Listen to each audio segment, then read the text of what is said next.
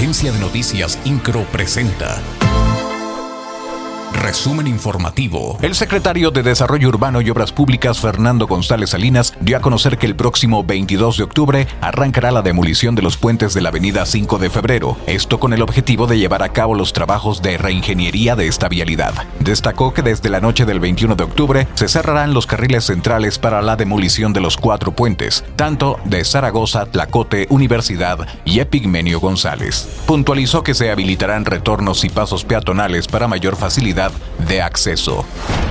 El gobernador del estado, Mauricio Curi González, pidió paciencia, tolerancia y confianza a los usuarios del transporte público del municipio de Corregidora. Esto luego de que ayer domingo se manifestaron usuarios de la zona de Santa Bárbara para pedir que regrese la Ruta 69. En este sentido, comentó que cada que existe un cambio habrá reacciones de todo tipo.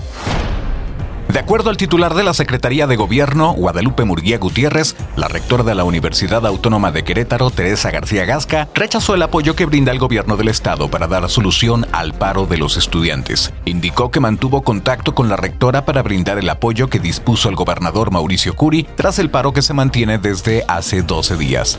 Aunado a ello, sostuvo que en primera instancia la indicación es respetar la autonomía de la universidad, ya que el paro es un asunto interno.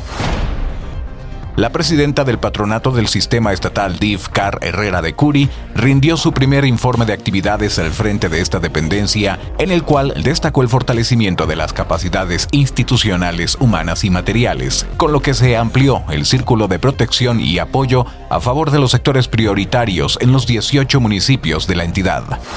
INCRO, Agencia de Noticias.